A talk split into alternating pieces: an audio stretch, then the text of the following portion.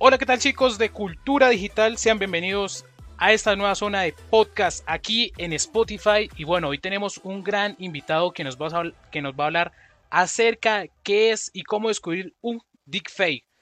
Bueno, y para el día de hoy tenemos un gran invitado, Juan José López Murphy, que se dedica a hablar sobre este tema y reconocerlo en su compañía Globat. Hola Juan José, ¿cómo estás?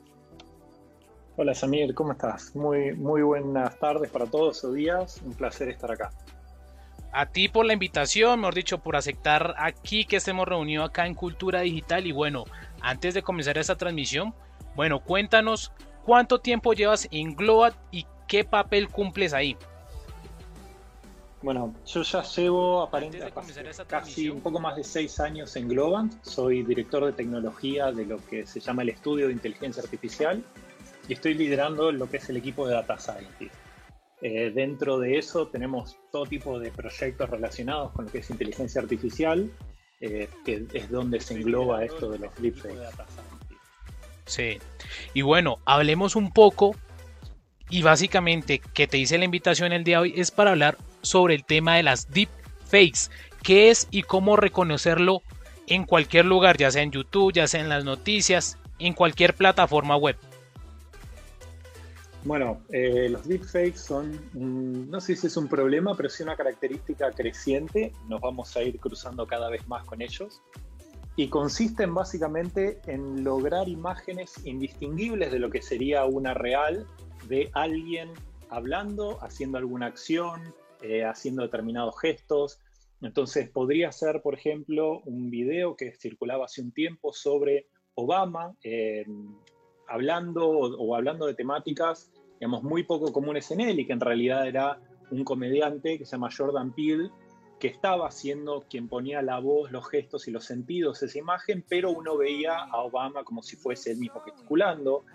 Em, y lo que ocurre ahí es que se, se, inyecta de alguna manera, se logra impartir en esta persona por ahí famosa, conocida, un montón de eh, atributos, intenciones, un montón de eh, palabras que no tienen nada que ver con la persona. Este es en, esencia en lo que consisten estos deepfakes. El gran problema para, para detectarlos es que por la manera en que se generan es precisamente lo que habría que hacer para detectarlos. Y déjame ser un poco más claro con eso que parece tan circular. ¿Cómo, cómo se encara este tema de los deepfakes? Lo que se hace es con un algoritmo de inteligencia artificial se trata de modificar la foto original de una manera que una persona no se daría cuenta o no distinguiría si es real o falsa. Entonces, lo que se aprendió con ese algoritmo, lo que ese algoritmo logra, es que un observador, en el, momento de entrenarlo, de crearlo es una máquina, pero podría ser una persona, no puede distinguir que eso es falso. Y ese es el gran problema, ¿cómo determino que es falso algo que está diseñado específicamente para que no se note que es falso? Y ahí nos manejamos muy en el borde de la tecnología, es como las carreras tecnológicas de los sistemas antirradares y los aviones eh, para, para, evitar los radares y los radares que buscan mejorar con otras señales y después los aviones mejoran. O sea, cualquier carrera tecnológica tiene esos componentes y en este caso es lo mismo.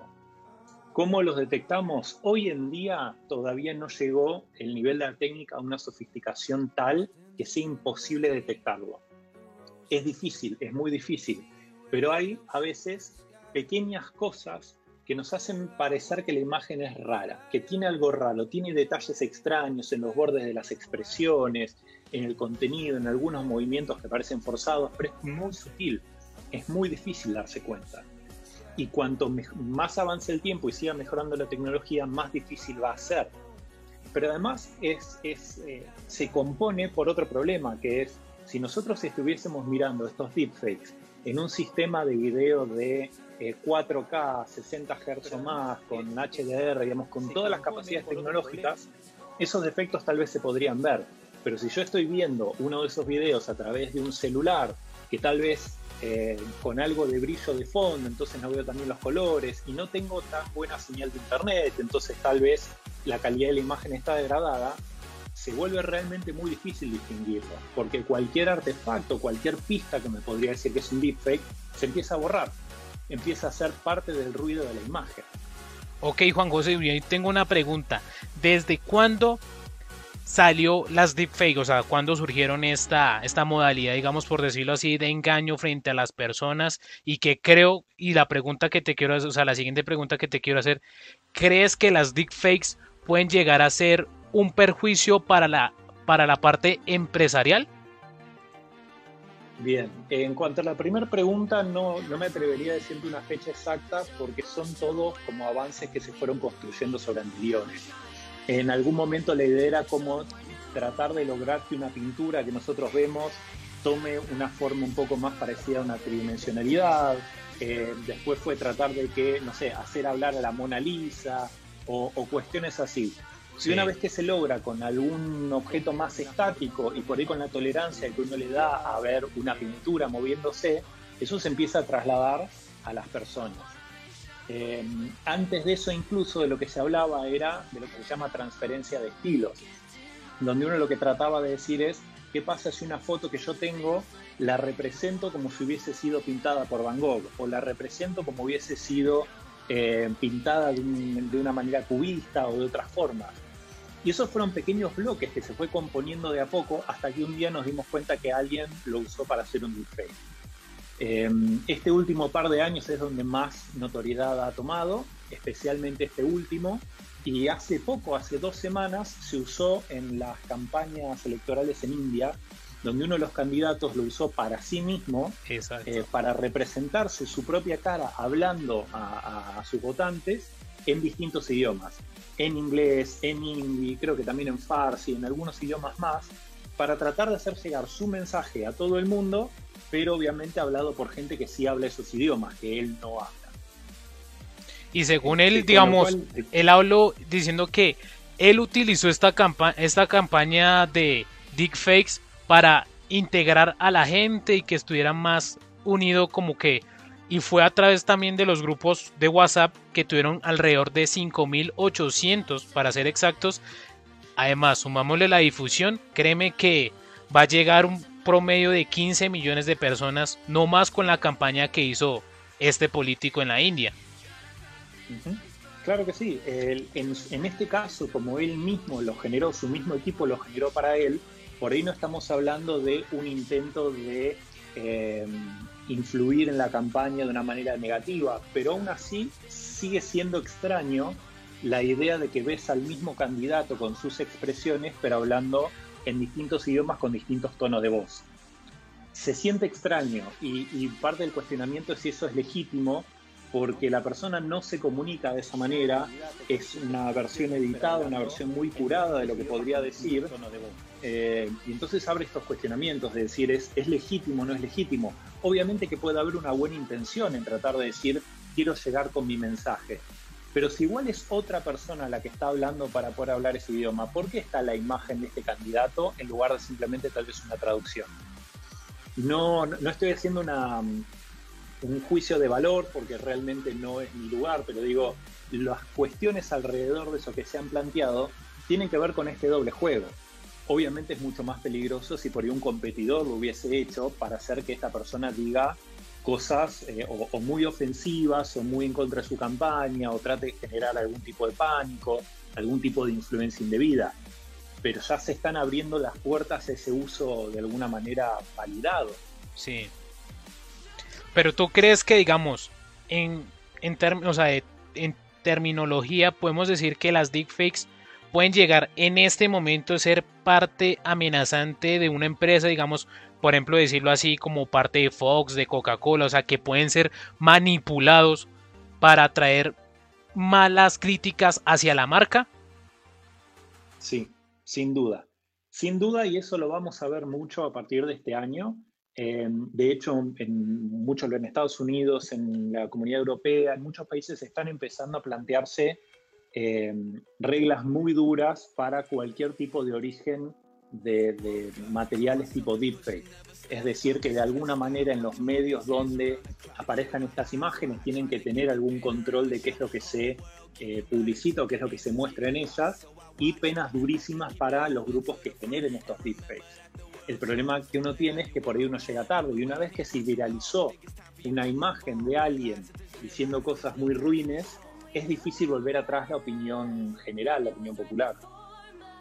Ok, o sea que digamos un ejemplo, tú me dices que, digamos, en términos todavía no está reglamentado, digamos, una ley que hable sobre las deepfakes y que digan, digamos, alguna penalización, alguna conclusión, pero crees que en un futuro hay unas leyes para estos tipos de, de aplicaciones con inteligencia artificial? Sí, em, algo va a haber, hay cada vez hay más regulaciones o guías o, listas de principios respecto de los usos que se puede y que no se deberían dar para la inteligencia artificial. En temas éticos, en temas de impacto en la comunidad, en temas ambientales, en temas de privacidad. Em, este caso de los deepfakes es uno potencialmente muy dañino y potencialmente más difícil de identificar. Igualmente, para poner en contexto esto, es uno no tiene más que abrir una red social, la, de preferencia, sea Facebook, sea Twitter, sea Instagram, sea TikTok, la que sea, y va a encontrar un montón de información falsa difundida como si fuese muy cierta. Es, eh, hay, muchas imágenes compartidas en las redes sociales que empiezan con la frase ¿sabías qué? Y casi todas son erróneas. Eh, entonces, la gente ya va, tiende de alguna manera a creer en ese tipo de información porque la comparte gente que ellos conocen. Si además es un video de esta persona diciéndolo, es más fácil de creer, pero el problema subyacente está en las fake news, no está tanto en el deepfake. El deepfake es una manera muy elaborada, muy sofisticada de crear eso, pero es una más y el problema, digamos, la, la, la distribución de estas noticias falsas ya es un problema sobre el que se monta la deepfake. Claro. Y vemos que, digamos, si se llega a implementar una ley sobre las deepfakes, ahí podemos pensar que hay oportunidades de negocio, o sea, tanto en el cine como en la música, porque pues ya no tendrían que estar traduciendo la película, sino que básicamente el lenguaje puede modificarse. Sí, eh, no solamente, sí, eh, es cierto, o sea, se podría doblar de alguna manera la película Em, adaptando los movimientos de los personajes en la pantalla para que parezca más natural ante un doblaje qué es lo que están diciendo. Y en, los, bueno, en algunos casos, por ejemplo, en películas animadas en 3D eso se podría hacer de manera más automática, pero había en algún momento durante el año pasado había un plan de un estudio cinematográfico de volver a incluir a James Dean en una película. Entonces, agarrar filmaciones de él para aprender cómo movía su, boca, los ojos, sus gestos, pero implantarle el audio líneas de texto eh, con otro, otro actor, que de alguna manera eh, sería quien encarne la parte de la voz, pero con la imagen de este actor ya fallecido hace tantos años. Y también aprovechando los actores, ahí está de la mano los músicos. Pueden traer de vuelta a Elvis Presley, a Michael Jackson, entre otros cantantes que pues a pasar, al pasar de los años pues ya han fallecido. Sí. Sí, no solo eso, hay usos que también son muy interesantes, por ejemplo, en la película de hace poco tiempo Scorsese, en, el irlandés, usan eh, tecnología para modificar, digamos, la edad aparente de los personajes, los actores, eh, y está muy relacionada con lo que se hace con los deepfakes. Y sin embargo es un recurso artístico para poder aprovechar esos actores y poder mantener ese nivel de realismo eh, cinematográficos. ¿Qué recomendaciones tú le harías a la gente para que reconozca un deepfake ante la gente? Hemos dicho, para decir, eso es un deepfake, ese no es un deepfake. Bueno, eh, solamente con el contenido es muy difícil.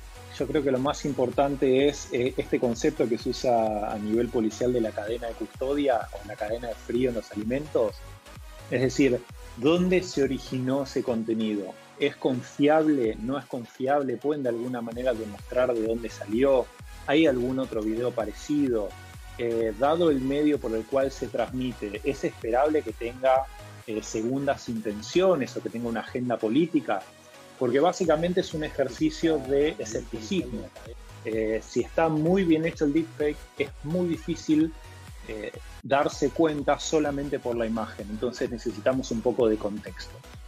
Este, ahora, específicamente lo que hace el deepfake, lo que tendríamos que tener en cuenta es, dado nuestro conocimiento de las personas que estén involucradas ahí, si lo que están diciendo resulta demasiado raro.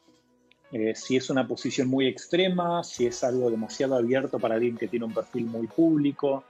Y finalmente, tratar de observar más que nada lo que son los contornos de las caras. Es decir, justamente los ojos o la boca o la nariz es donde por ahí mejor puede eh, aprovecharse algún contenido. Pero en los bordes, donde eso se integra con el resto de la cara, en el perfil de la cara, es donde es más fácil que haya algún defecto. Esto bajo ningún, eh, de, ninguna manera, esto es infalible y a veces es como las personas que pueden ver una foto y decir, esta foto fue editada o que por ahí, no sé, en una página para ver un departamento te dicen esto no es una foto, es un render. Hay gente que tiene una sensibilidad por ahí a lo que tiene esa lógica interna de las imágenes y puede resultarles un poco más fácil.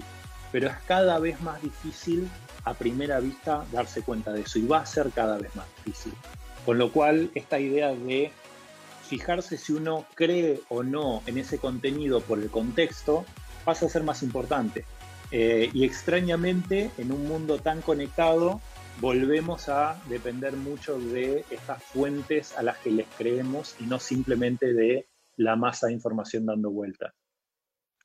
Bueno, ya escucharon a uno de los voceros que hablan sobre la deepfake, cómo tratarlo y cómo saber cuándo es una deepfake.